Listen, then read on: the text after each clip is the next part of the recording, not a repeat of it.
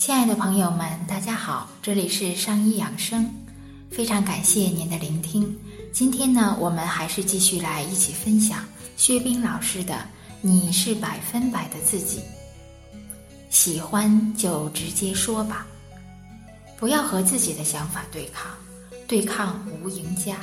讲一个我的体会，见到某位老师是夏天，我见到他的第一面啊。莫名其妙的就想送他一件棉袄，去商场就问人家有没有棉袄卖。结果一位朋友说我有点不正常，而另一位朋友说真诚心想送就送好了。我纠结了许久，连暴饮暴食的老毛病都犯了，实在折腾的没力气了，就给老师发了条短信，问可不可以送他一件棉袄。结果他说好呀，谢谢。事情就解决了。从那以后吸取了教训，对抗就是失败，还很消耗能量。只要念头符合道义，不违背良心，自己又负担得起，执行比斗争简单舒服多了。所以后来再处理这种事就有经验了。先问对方：“我想送你一件东西，你需要吗？”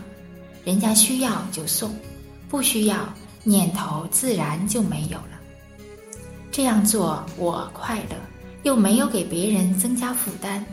更重要的是，一旦你明白那是你的想法，执行自己的想法是愉悦自己，你就会对这件事里的每一个人都充满着感恩，每次想起都很快乐，也会感谢对方成全了自己的快乐。其实啊，斗争只存在于脑海里，见不得现实的光。结束斗争的最好方法就是面对现实。有位朋友暗恋一个人，他总在猜，患得患失。一会儿他如何如何讲，是不是表示他怎样了呢？一会儿他又如何如何讲，是不是表示他又怎样了呢？我啊，就直接告诉这位朋友，不如尊重你自己的想法吧。你喜欢他，就直接告诉他，别老折磨自己了。对方如果没有意思，你自然就面对了。如果一直猜，自己的负担会很重。生活要简单，能够回归单纯，就让它回归单纯，不要让太多的顾虑捆绑自己。生活中每个人都会被接纳，也会遇到比接纳多得多的拒绝。被拒绝只是因为缘分还不具足，除此之外，实在说明不了什么呀。其实我们的想法也许没有那么重要，可因为认识不够、看不透，所以才从中走不出来。一旦你看透了，自然它就不再困扰你。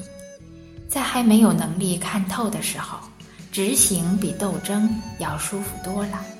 尊重自己的学问很多，这只是其中简单的一种。好，亲爱的朋友们，非常感谢您今天的聆听。这里是上医养生，让我们相约明天见。